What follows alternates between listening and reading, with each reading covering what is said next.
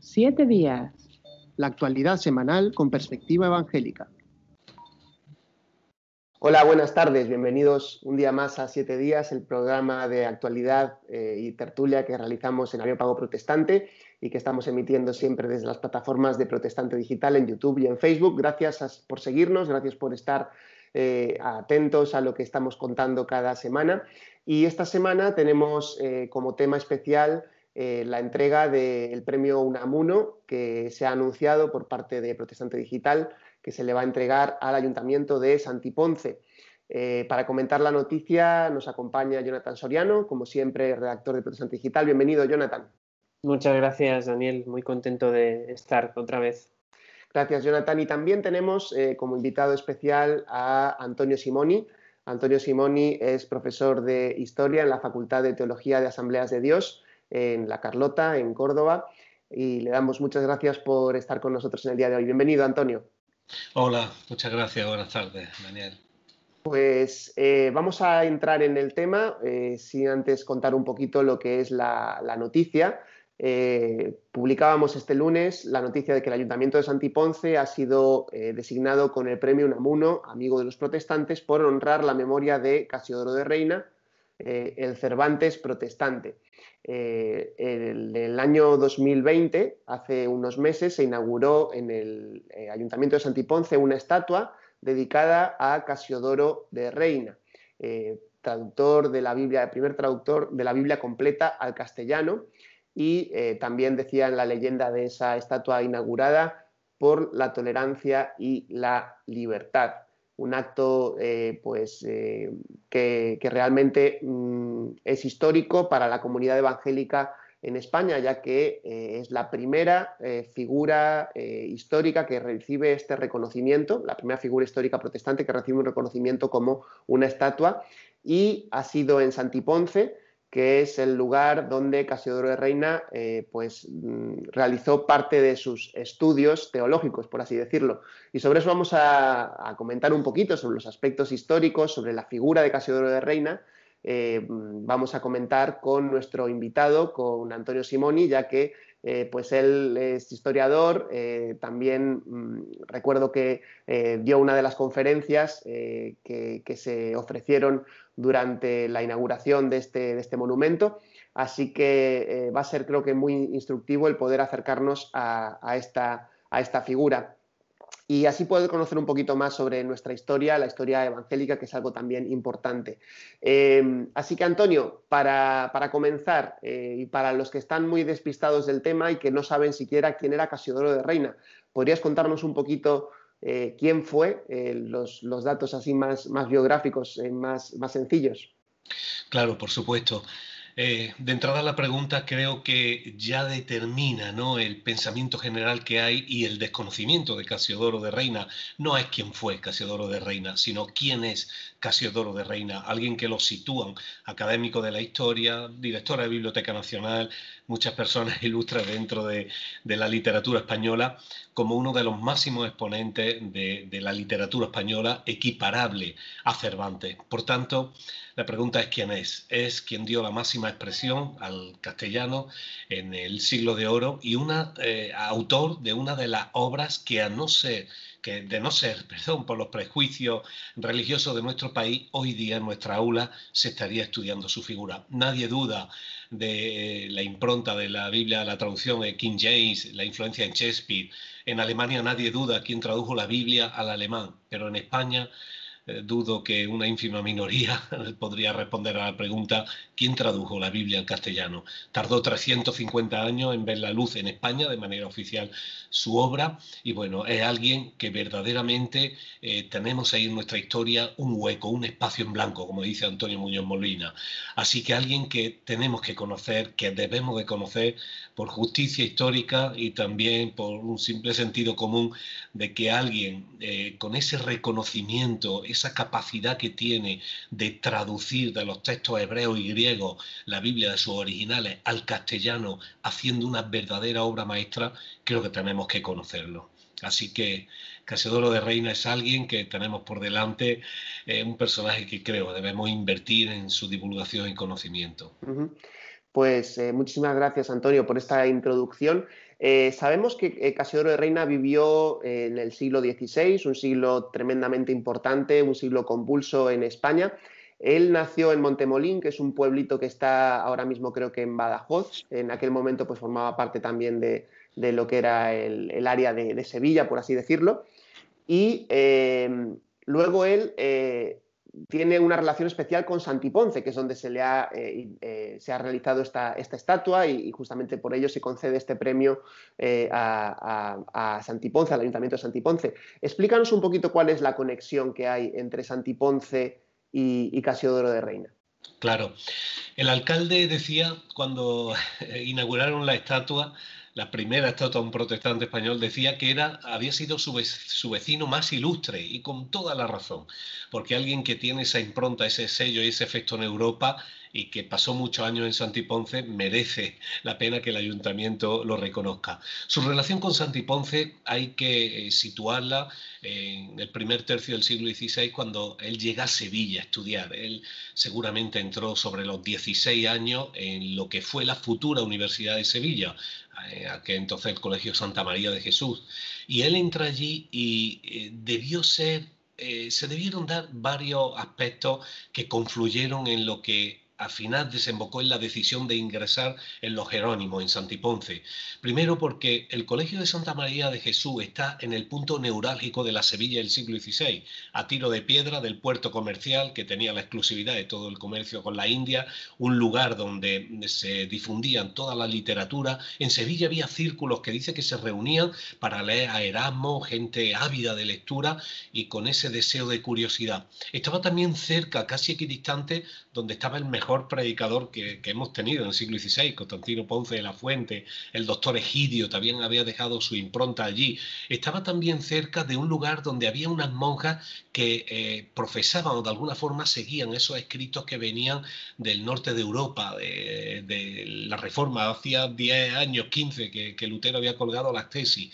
O sea, en un lugar eh, geográfico de Sevilla muy concreto, llega este muchacho de Badajoz, como bien has dicho, entonces reino de Sevilla, y entra en un lugar donde hay mucha difusión de literatura, donde hay círculos que está demostrado que leían escritos y de ahí pasaron a leer también literatura prohibida, donde había un predicador que finalmente fue procesado por la Inquisición y donde estaba eh, el mejor hebraísta de todos los tiempos, Benito Arias Montano, que parece ser que él, de la mano de Benito Arias Montano, mejor hebraísta, traductor de la Biblia, seguramente influyó en la decisión de este muchacho que tenía inquietudes espirituales de ingresar en los Jerónimos.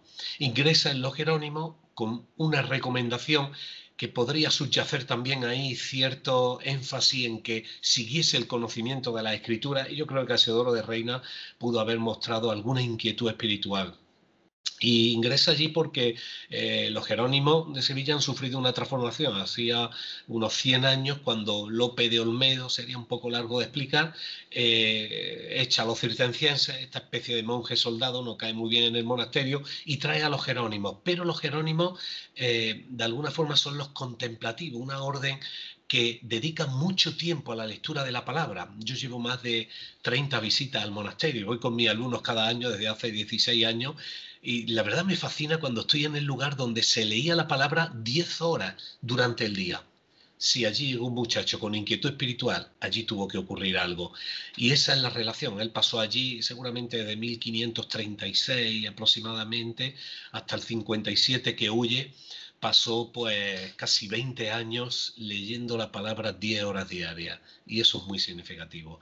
Así que allí en Santiponce es muy interesante, los escritos. Gordon Kindle lo refleja también, el libro de las artes también habla de algo, de cómo él iba, venía ese trasiego a Sevilla, a la casa de Isabel de Baena, María Gómez, a leer la Biblia escondida con aquella gente, María Borges, esa muchacha jovencilla, dice que la instruía un tal Casiodoro, así mm. que eh, fue muy interesante todo lo que ocurrió en Santiponce y lógicamente esa es la conexión que hay. Santiponce, eh, los Jerónimos y este joven ávido de inquietud espiritual como fue Fray Casiodoro de Reina. Antonio, eh, hablabas antes de la, pasión, bueno, eh, y ahora también de la pasión de Casiodoro por la, por la Biblia, ¿no? Por la palabra de, Dios. Eh, ¿Qué crees que es lo que le motivó? ¿Qué causas ves tú detrás de ese esfuerzo, de esa empresa única que él emprendió para traducir la Biblia al castellano? Hombre, pues su motivación, eh, hay una dedicatoria Isabel I cuando él traduce la, Biblia, hay una dedicatoria, dice que él dedicó 12 años. Si vamos hacia atrás, 1569 menos 12, coincide exactamente con el verano de 1557, que es cuando él huye de Santiponce, del monasterio. Yo creo que eso nos puede dar a entender que la causa de la huida es que él tenía un proyecto que solo se podía llevar a cabo fuera del monasterio, fuera de Sevilla y lógicamente fuera de España. A mí me llama mucho la atención eso, esa, esa dedicatoria. Creo también que en el monasterio ocurrieron eh, cosas interesantes. El monasterio era un órgano consultor de la Inquisición, de manera que cuando eh, la congregación de Sevilla pasó a la historia, por, eh, no era muy numerosa, pero el testimonio de los miembros era impresionante, personas que pagaron un precio alto y al, monasterio de Santiponce, como dentro de muchos órganos consultores que tenía el Tribunal de Sevilla, le llevaban los libros que confiscaban. Y yo creo que esa acumulación de material prohibido eh, pudo despertar el deseo de curiosidad de un joven que seguramente ya ese deseo venía de antemano y que se encuentra en un lugar donde le llegan por confiscación todos los escritos que venían del norte de Alemania. Y algo ya hay cosas que no sabemos y no vamos a, forzar la historia ni los datos, pero hasta donde sabemos yo veo una confluencia de muchos elementos. Un hebraísta, un académico como Arias Montano, que lo recomienda para que ingresen los Jerónimos. Los Jerónimos llevan 100 años leyendo la Biblia 10 horas diarias y una por la noche, porque en la regla monástica leer la Biblia de noche estaba mal visto. En los Jerónimos de Sevilla le permite una, una hora de lectura nocturna. Y luego también, si además el padre Garciaria, eh, el prior del monasterio, era eh, también alguien que le llegaba toda esa literatura para examinar, no me extraña que allí se despertase definitivamente la inquietud y su conocimiento del hebreo, del griego, las fuentes accesibles, pues que en algún momento él pensara en, aquellas celdas frías del monasterio que debía de traducir aquello que él había descubierto, la palabra de Dios. La verdad es que es interesante porque el, movimiento de Casiodoro, lo que Casiodoro realizó, también se estaba realizando en otras partes de Europa y a lo mejor luego podemos comentarlo, pero ya has comentado también algo aquí eh, respecto a la Inquisición. Y lo cierto es que mm, hay, por una parte, en nuestro país un entendimiento de la Inquisición como algo eh, terrible, y por otra parte hay ahora un movimiento que dicen que no, que no era tan terrible, hay una especie de blanqueamiento también de la Inquisición, o sea, hay como una cierta eh, revisión histórica sobre esto, pero en el caso de, la figura de Casiodoro, él eh, tiene que escapar de alguna manera ¿no? de, de, Santiponce, no se va por voluntad propia porque se quería ir de paseo por Europa, sino que realmente él está huyendo junto con, con sus compañeros ¿no? de lo que podía ser una amenaza real para su vida. Sí, claro, lo que, eh, lo que dice, y empezando por lo que apuntaba, eh, lo que se llama la leyenda negra, ¿no? que ahora un auge eh, incomprensible. es cierto que España tenía la hegemonía, y, luego ya siglo XVII y XVIII, Francia, Inglaterra, acaparan esa hegemonía. Y hasta cierto punto podría ser que habría un cierto desprestigio, pero no hasta tal punto de negar la realidad. Yo he visto barbaridades, como compañeros conferenciantes de que, de que niegan. Esto ya se empezó en los años 40 con, con la leyenda negra eh, para mm, desmontar de alguna forma toda amenaza hacia esa hegemonía y pasado glorioso español. La realidad es que está y eso es porque alguien no ha leído las actas de la Inquisición. Y esto, gracias a Dios, hay muchos trabajos que demuestran que la Inquisición, sí señor, existió, fue real y no fue como algunos dicen que hasta la gente quería ser juzgada por ello por la seguridad jurídica que les daba una barbaridad. La Inquisición fue quien definitivamente eh, condicionó la vida de Casiodoro de Reina, lo persiguió, lo quemó en estatua. Eh, curiosamente un compañero del claustro de los Jerónimos, Antonio del Corro, tenía parientes funcionarios en el Tribunal de Sevilla y es quien le avisa de que la Inquisición ha puesto eh, su mirada en el monasterio de Santiponce porque están ocurriendo cosas extrañas. Eh, lógicamente ellos salen de, allí, ellos quedan, van, por varias rutas, quedan en verse en Ginebra y el papel de la Inquisición acabó ahí. Él fuera de España, los servicios secretos de Felipe II actuaban muy bien, lo difamaron, lo persiguieron, dieron órdenes por toda Europa para que en territorio español lo capturaran y lo trajeran a España. La mujer en un momento dado tiene que huir de Inglaterra vestida de marinero, verse con él en Amberes. Eh, incluso en las congregaciones en Inglaterra, en el periodo aperturista con Isabel I, hubo también un periodo en el que eh, hubo gente infiltrada en las congregaciones, él fue pastor en Inglaterra, y, hubo gente infiltrada para difamarlo. Y de hecho también la acusación de sodomía que eh, Marcelino Menéndez y Pelayo eh, lo, pone en la historia de los heterodoxos, eh, claramente luego se demostró que las personas fueron condicionadas por ciertos funcionarios españoles que le dieron una cantidad importante de, dinero a Jean de Bayón, que fue el joven que lo acusó de sodomía. En fin, la Inquisición, hay por ahí todavía carteles y literatura de que se busca vivo o muerto a Fray Casiodoro de Reina y fue quien, quien condicionó aparentemente su vida, porque luego realmente Dios lo guardó y él murió eh, de alguna forma de muerte natural y no como hubiese querido Felipe II en la hoguera. Antonio, a mí un, episodio, una parte de la vida de Casiodoro que me emociona es la de sus viajes eh, por el norte de Europa, como decía antes eh, Daniel. Eh, sin embargo, es, una, es una, historia llena de episodios muy complicados, muy complejos. Casiodoro se lleva decepciones con Europa, consigue consagrar amistades también. Eh, a veces aparece como un perfil un poco errante, ¿no? Eh, yendo de país en país. Entonces, em, ¿cómo, describirías tú la vida de Casiodoro en Europa? Eh, sobre todo también teniendo en cuenta lo que él representó, ¿no? Fue una figura también moderada en un contexto en el que el protestantismo estaba muy dividido, ¿no? las diferencias entre los diferentes sectores eran muy, muy evidentes, muy patentes. ¿Cómo describirías tú la vida de Casiodoro en Europa en ese momento?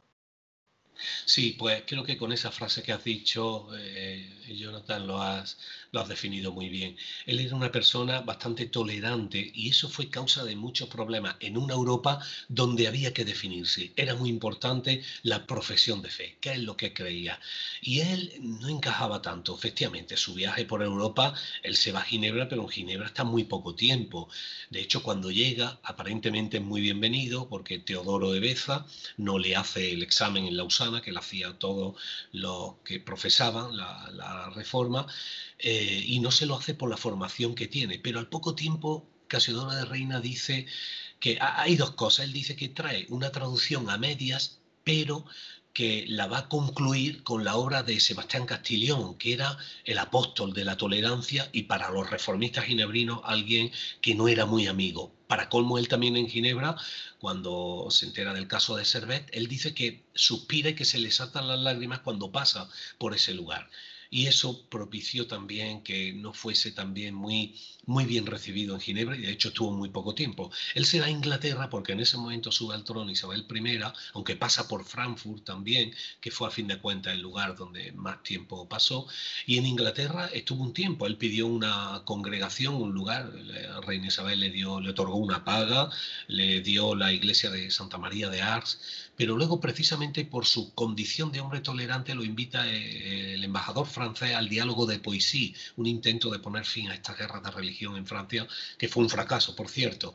Y estando allí, cuando vuelve a Inglaterra, es cuando se ha levantado la acusación de sodomía entonces él tiene que huir, eh, huye hacia Amberes, pero se deja la maleta con la traducción a medio hacer de la Biblia, que son de los momentos más, complicados. Luego a él se le ve, como tú dices, casi errante. hay varios años, los previos a la Biblia, que él se le ve en Francia, no me acuerdo del sitio, se le, se le, ve exactamente en varios sitios por ahí. No se sabe muy bien claro qué es lo que está haciendo. Se ve con Marcos Pérez, un banquero que es amigo suyo y que le presta el dinero. Eh, finalmente la traducción él se da cuenta del peligro, esos años así errante por Francia, eh, Basilea, Frankfurt de nuevo, Amberes, Ginebra, son años complicados. Y finalmente hasta que él establece un plan para, para imprimir la Biblia, que hay que tener en cuenta lo que él hace para poder imprimirla sabiendo que le persiguen los servicios secretos de España que media Europa está con él también enfadado. Fíjate que la ciudadanía en Frankfurt no se la dan por la influencia de los reformadores ginebrinos, se la dan pocos meses antes de morir. Un hombre que, lo dio todo y Frankfurt fue para él su segundo hogar. Eh, eh, él tiene que desarrollar toda una estrategia, que esto es muy desconocido, para llevar a cabo la impresión. Es lo que hace que publica una carta diciendo que finalmente sí, cede su, la revisión de su texto a los reformistas ginebrinos, pero lo que hace es desviar la atención de los servicios secretos para irse a Basilea y una imprenta que estaba cerrada, y el impresor Guarín, después de, de, quebrarle, quien le dio el dinero, un segundo préstamo de Marcos Pérez, graves problemas de salud, ese tiempo que dice Errante, él lo pasó muy mal, muy mal también, con graves problemas de salud. Así que hasta que finalmente, septiembre de 1569, vieron, vio la luz los 2.600 ejemplares, pero esos años fueron muy difíciles por su carácter de tolerante. Él decía, fíjate, Jonathan, lo que dice es muy interesante, él decía que cuando se quema una persona, no se queman ideas, se quema una persona. Y esto era importantísimo. Él era un adelantado, creo, en el concepto, auténtico concepto de tolerancia de Casiodoro de Reina y en una época en la que había que definirse eso le valió no pocas enemistades. Pero luego las circunstancias, la Inquisición persiguiéndolo, así que eh, lo pasó más, lo pasó más ese viaje, todo su devenir por Europa. La verdad es que la historia de Casiodoro da para varias novelas, eh, una serie, a ver si yo siempre digo, cuando hacemos algún programa dedicado a Casiodoro de Reina, digo, a ver cuándo hacen una película, una serie en condiciones, eh, para que de verdad el público pueda conocerlo, porque estoy seguro de que muchísima gente le, le iba a, interesar, porque, vamos, eh, tiene, lo tiene todo para, para ser una, un auténtico éxito. Em, Antonio, la verdad es que em, al final el legado que ha dejado Casiodoro de Reina es impresionante porque consigue traducir la Biblia completa al castellano y es la primera vez que se, se consigue esto en, este idioma, en un momento en el que estaban surgiendo muchas traducciones también a otros idiomas eh, en el contexto de la Reforma. ¿no? Eh, quizás lo primero sería preguntarte el por qué eh, la reforma protestante le dio tanta importancia a llevar la Biblia a los idiomas del pueblo, a los idiomas que se estaban hablando en aquel momento, en lugar de mantener pues, el latín, que era eh, la lengua de la, iglesia en aquel momento. Bueno, eso es lo que coinciden todos los reformadores en la divulgación y, el conocimiento de la palabra, porque la palabra en aquel tiempo eh, creo que venía a dar solución a los problemas reales. Fíjate que estábamos viviendo en el siglo XVI y finales del XV un tiempo muy parecido al de ahora, tiempo de pandemia. Y, en ese tiempo eh, muchas veces hablamos del versículo de Romanos que el justo eh, por la fe vivirá. Pero además de por la fe, en esa contraposición de fe y obras que nos distingue de la religión oficial de nuestro país, hasta hace poco, eh, también en un contexto de vida. Se habla de vida, y eso no hay que perderlo. La gente empezó a hacerse preguntas trascendentales en aquel tiempo y la Biblia vino a dar respuesta. Y entonces los reformadores lo que hacían es que esa respuesta que ellos habían tenido eh, tenían ¿no? Eh, la obligación moral y ética y delante del Señor de divulgarla. Por eso todo el que conocía, ¿no? recuerda la perla de gran precio que descubren, quieren que todo el mundo la conozca. Y eso pues fue lo que condicionó la historia de Europa en los siguientes años. La democracia moderna, todos los cambios profundos, la historia moderna entra eh, a raíz de, de la divulgación de la palabra. Y creo que fue un sentir general en todos los reformadores de que el pueblo debía conocer aquello que había estado velado y reservado para unos cuantos durante tanto tiempo. Sí, Antonio, hablabas también al principio, me ha llamado la atención que comentabas que en Alemania se conoce quién tradujo la Biblia al alemán. En otros países, países las figuras de los reformadores están muy reconocidas, ¿no? Mm. Por ejemplo, en Suiza, en Suiza también, pero decías que aquí en España probablemente un número eh, ínfimo de personas sepan eh, quién es el traductor de la Biblia al, castellano ¿no? y sepan la historia de un personaje tan eh, relevante para el transcurso de la historia eh, española como puede ser Casiodoro. ¿Cómo valorarías tú el impacto que ha tenido la figura de Casiodoro en la historia, ya no solamente a nivel de España, sino también a nivel de la actualidad eh, en Europa que, entendemos ahora, como decías ahora también tú?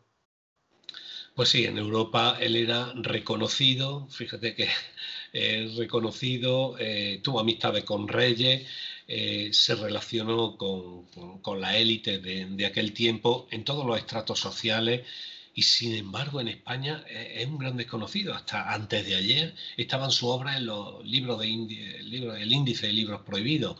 Sin embargo, las obras de él en Frankfurt se conoció en un comentario al al Evangelio de Juan, que era una obra maestra en 1574. Se conoce también el comentario del libro de Mateo, del capítulo 4 del libro de Mateo. Se le conoce también su confesión de fe también. Es una persona reconocida en toda Europa, incluso por los reformadores y en España eh, solamente Menéndez y Pelayo sabemos el origen de la historia de los heterodoxos y el objetivo que tiene, llega a reconocer en una línea en los que dice que es una buena traducción la traducción de la Biblia del oso, de Casiodoro de Reina. Así que creo que estamos con una deuda histórica que programas como este, no lo creáis, contribuye también a que se pueda resarcir y bueno, y sin duda el impacto que él tuvo en Europa no es el que tuvo en España, porque fue considerado no solo hereje, él era heresiarca, maestro de herejes, el masivo título en esa ignominiosa eh, eh, calificación que le da el Tribunal de Sevilla. Así que creo que tenemos que resarcir ese, no sé cómo llamarle, error histórico que hemos tenido y reconocer su figura, porque a medida que la conocemos, más nos enamoramos de su obra, de su arrojo, de su valentía y no es fácil combinar la tolerancia con la mejor preparación académica, con el superar enfermedades y todo por la traducción del libro de los libros. Así que creo que eso no es poco motivo para que podamos reconocer el impacto que verdaderamente tuvo Casiodoro de Reina. Pues estamos ya terminando, pero vamos a volver al principio, porque decíamos al principio y lo hemos tenido también en los rótulos eh, del programa, que el Ayuntamiento de Santiponce ha recibido este premio Unamuno, amigo de los protestantes. Este es un premio que se entrega, que entrega Protestante Digital desde hace ya muchos años y siempre se entrega a alguna figura, ya sea institucional o personal, que haya contribuido a eh, una mayor eh, construcción de la tolerancia, la convivencia, referida sobre todo al ámbito de los protestantes. Siempre se concede a alguien que no es evangélico, pero que ha hecho una contribución a que el pueblo evangélico pueda ser reconocido y pueda eh, pues mejorar eh, en el ámbito social de convivencia de nuestro país. Así que, eh, Antonio, lo último sería preguntarte de qué forma Santiponce está recuperando la memoria de, Casiodoro de Reina. ¿Y por qué, se por qué Protestante Digital, en este caso, por qué le hemos dado este premio a, esta, a, este ayuntamiento? ¿Qué es lo que ha hecho en los últimos años para ser merecedor de ello? Pues sí, yo cuando me enteré por, los medios, por Protestante Digital, me alegré, me alegré mucho, creo que es un premio muy acertado, creo que es justo también. Y efectivamente, el Ayuntamiento de Santiponce ha hecho una labor eh, no poco importante, no solamente la inauguración de una estatua, la primera en la historia de nuestro país. O sea que lo último que se le hizo a Casiodoro de Reina fue quemarlo en Sevilla, 450 años después, un ayuntamiento le dedica una estatua, con lo cual creo que es muy acertado también que el premio Namuno se lo lleve ese ayuntamiento por su condición de, valentía, de arrojo que ha tenido en, este punto de inflexión en nuestra historia, lógicamente. También el ayuntamiento de Santiponce propicia mucho eh, todas las actividades en el monasterio, auspicia también asociaciones, quiero nombrar Asociación Amigos del Monasterio, que celebra jornadas anuales para la divulgación, y el legado. Y ahí está de manera implícita Casiodoro de Reina, Cipriano de Valera, Antonio del Corro, el padre García Arias, todo, todo ello. Y de verdad que hay una auténtica labor de divulgación y una labor magnífica también que están realizando el Ayuntamiento de Santiponce. Creo sinceramente que es merecido. Ahora han publicado una edición especial, han publicado 3.000 ejemplares de una revista dedicada también a ello. Y bueno, ahora también hay una jornada sobre la vida monástica también en Sevilla, que son también muy interesantes. Vamos ahí diferentes profesores de diferentes universidades y unas jornadas que están teniendo un cariz cada vez más importante. Así que creo que el ayuntamiento está haciendo algo que es una deuda histórica, pero que también ha tenido el arrojo y valentía de llevarlo a cabo. Así que también yo quiero revertir estas felicidades también al jurado del premio Unamuno porque creo que ha sido todo un acierto. Pues eh, la verdad es que hemos pasado un muy buen rato repasando la vida de Casiodoro de Reina y lo que nos hemos dejado, porque desde luego hay muchas cosas de, la vida de Casiodoro que las hemos apenas eh, tocado por, los lados, pero eh, yo les invito a entrar en Protestante Digital si quieren conocer un poco más. Tenemos muchos artículos publicados sobre Casiodoro de Reina, sobre la Biblia del Oso, sobre Santiponce, sobre la Reforma Protestante en el siglo XVI en España, hay pues artículos de historiadores, de divulgadores, eh, de especialistas, entrevistas con personas que han estado escribiendo e investigando a fondo sobre la Biblia del Oso, sobre esta época de la Reforma española, así que si les interesa, pues van a encontrar muchísimo para poder leer e instruirse allí. Y también eh, decirles que en septiembre, a finales de septiembre, va a ser cuando se efectúe la entrega de este premio Unamuno, Amigo de los Protestantes, allí en Santiponce, al Ayuntamiento de Santiponce. Así que también eh, ya les emplazamos para que los que quieran puedan acompañarnos, si las circunstancias lo, lo permiten y las condiciones de la pandemia pues han mejorado, podrá ser un acto público al que pueda asistir mucha gente, estoy seguro pero sobre todo también pues que puedan estar atentos a poder seguirlo a través de nuestra página, que estaremos también retransmitiendo y haciendo eh, toda una cobertura especial informativa sobre este, sobre este momento. Eh, muchísimas gracias, Antonio Simoni, por acompañarnos en el día de hoy y poder, eh, de alguna manera, explicarnos tantas cosas sobre Casiodoro de Reina. Ha sido un placer estar con vosotros, Jonathan y Daniel. Gracias, Jonathan, también por acompañarnos. Y un abrazo, un tiempo muy bueno. Gracias, Antonio. Pues eh, hasta aquí hemos llegado en el día de hoy y nos despedimos. Ya saben que pueden seguir toda la actualidad en Protestante Digital, Evangelical Focus, Evangélico Digital y eh, nos vemos la semana que viene para otro tiempo de tertulia, que estaremos comentando las noticias la semana que viene otra vez aquí en siete días. Gracias y que el Señor les bendiga.